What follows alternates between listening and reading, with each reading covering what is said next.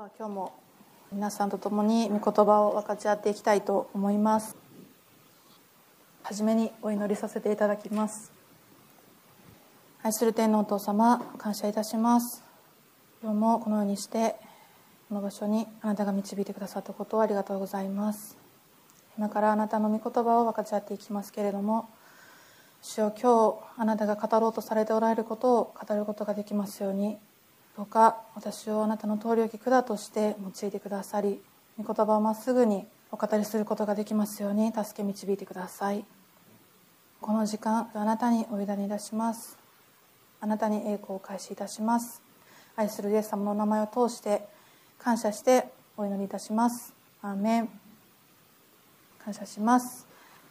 それでは早速御言葉を開いていきたいと思うんですけれども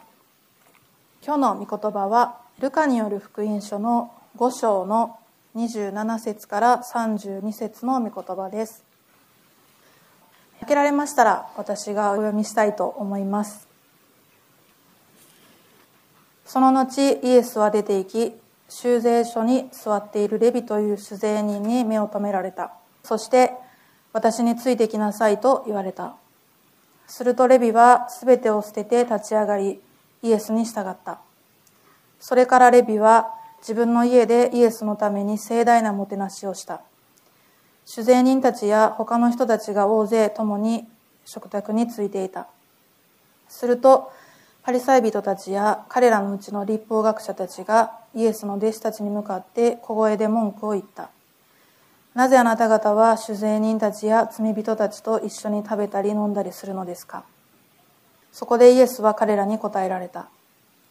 医者を必要とするのは健康な人ではなく病人です。私が来たのは正しい人を招くためではなく罪人を招いて悔い改めさせるためです。アメン。今日はこのところから日々自覚するものとなるというテーマで皆さんと共に御言葉を分かち合っていきたいと思います。この5章の初めのところでペテロをはじめとする何人かの漁師たちがイエス様の弟子となったということが書かれています。今日の御言葉にはレビという人が出てきます。別名マタイという人です。このレビという酒税人がイエス様の弟子になったことが今日の御言葉では語られています。酒税人がイエス様の弟子となるっていうのはとても驚くべきことでしたなぜなら30節のところでパリサイ人が「なぜあなた方は酒税人たちや罪人たちと一緒に食べたり飲んだりするのですか?」と言われているように酒税人たちも罪人の代表とされていました文字通り酒税人は税金を徴収する人でありましたけれどもその税金はユダヤ人のために使われるではなくて彼らを支配していたローマ帝国に敵である国のためのものでした。なので敵に支払う税金を同じ国民であるユダヤ人が徴収していた取り立てていた。そういうことで主税人たちはユダヤ人たちの中で裏切り者として憎まれたり神様に背く罪人として蔑まれていました。今日のところに出てくるレビも同じだったでしょう。お金はあるけれども嫌われていたり孤独だったかもしれません。その彼を見てイエス様は声をかけられました。私についてきなさいと言われました。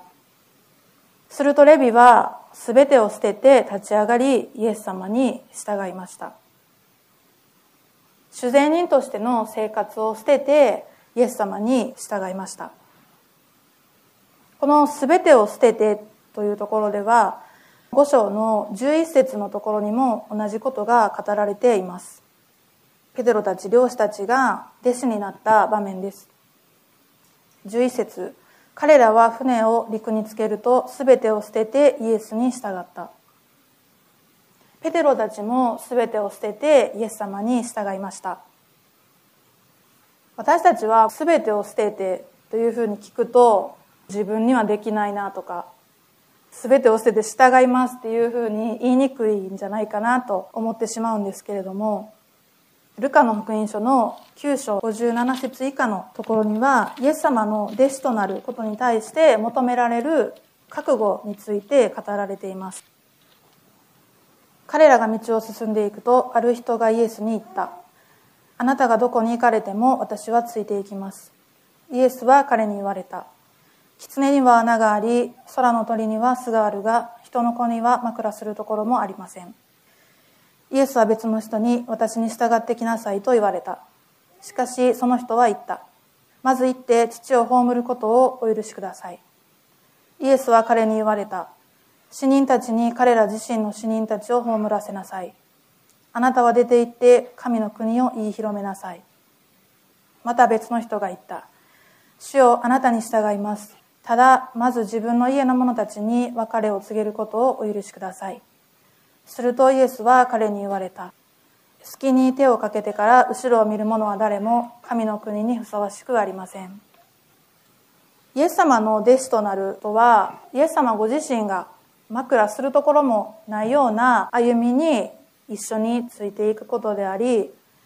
一度決断したのにこの世のものにすぐ心が移ってしまうなら神の国の働き人としてふさわしくないということです決意したなら後ろを振り返るなということです。レビは主善人として生きてきた人生を捨てて新しい歩みを始めました。イエス様を信じる私たちもこの世のものに心を奪われてしまう歩みではなくて自我を捨ててイエス様が歩まれる道に歩むものでありたいと願います。全てを捨ててイエス様に従ったレビはイエス様のために盛大な食事を用意してもてなされました。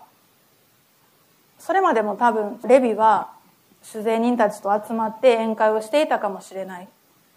今までは自分が主人となって自分の喜びであったりとか楽しみのために生きてきた彼が人生の本当の主人と出会ってこの方に従っていくということに人生の新しい意味と本当の喜びを見出しました。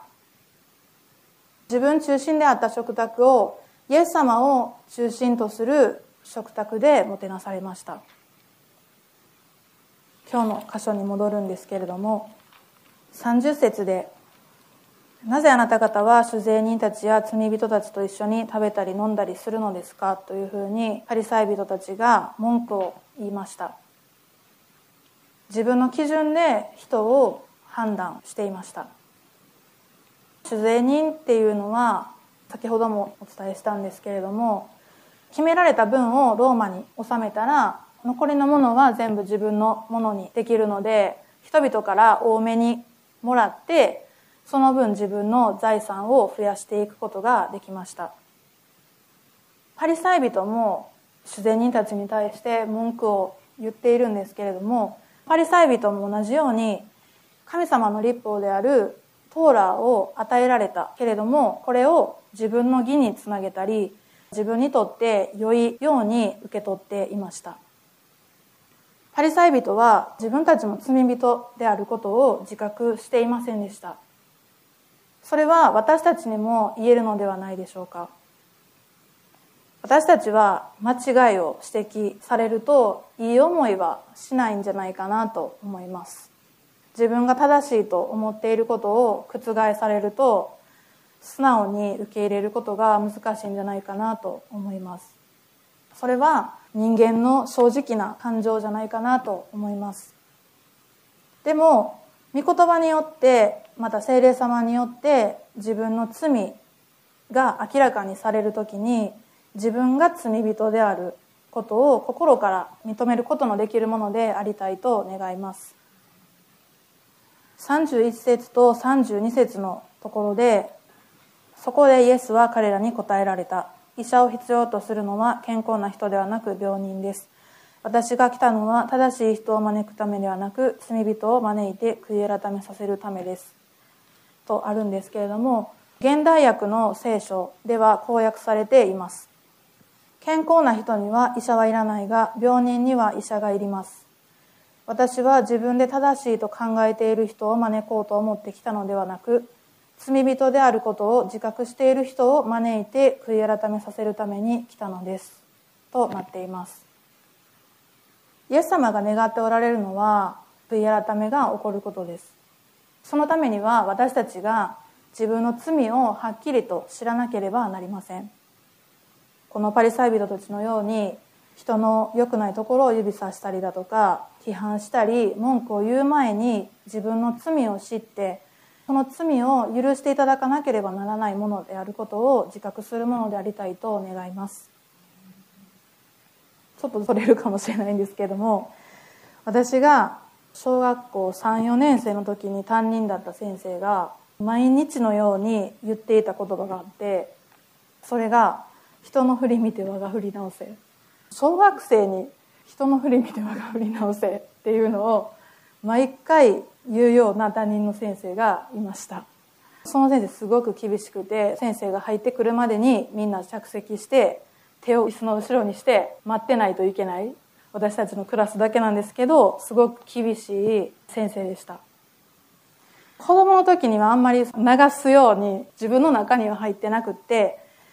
大人になるにつれてそういうことやったんやっていうのがありました。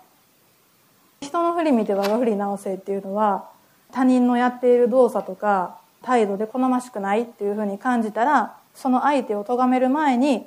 自分は他人に対して同じようなことはしていないか他人の行動を自分のこととして顧みなさいよという意味で皆さんもご存知だと思うんですけれどもパリサイ人たちのように自分たちは正しいと思って主税人とか罪人とみなして文句を言うんではなくて私こそどうなんですかとイエス様に日々問わなければいけないんじゃないかなと思わされました。すぐに不平不満や文句を言ったり自分を差し置いて人のことを言ったりしてしまう弱さがあると思うんですけれども私たちはイエス様によって許されているものであることをもう一度自覚するものでありたいと願います。このレビが私についてきなさいと招いてくださっていたように自分からではなくてイエス様から招いてくださっています。イエス様は言葉だけではなくて私たちの罪を背負って十字架にかかって死んでくださってこの十字架によって許されたことを感謝したいと思います。その愛のゆえにまた恵みのゆえにイエス様が今も私たちを招いてくださっているから悔い改めてまた覚悟を持ってイエス様に従っていくものでありたいと願うのですがアーメンでしょうか。お祈りいたします。愛する天のお父様感謝します。今日もあなたの御言葉を分かち合うことができたことをありがとうございます。どうか一人一人の心にあなたが触れてくださりあなたが語ろうとしておられることを私たち一人一人が受け取ることができますように助け導いてください。日々私たちを招いてくださっていることを感謝いたします。時には人を見て判断したり文句を言ったりしてしまうものですけれども私も罪人です。私も弱いものです。あなたなしでは何もすることができません。自分の心にイエス様ではなく自分を中心に置いていたことを許してください。イエス様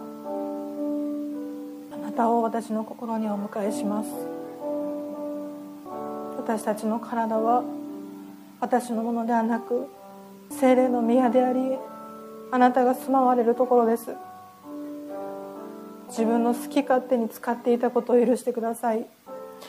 自分の好き勝手に歩んでいたことを許してください。あなたに従いますと口先ではなく覚悟を持ってあなたに従っていくものへと作り変えてください。日々あなたの似姿へと作り変えてください。主よあなたの道を歩ませてください。私についてきなさいと言われたように日々あなたが私たち一人一人に語ってくださるその御声に聞き従うことができますように助け導いてください。今日の御言葉を感謝いたします。あなたに栄光を開始いたします。愛するイエス様のお名前を通して感謝してお祈りを捧げいたします。アーメン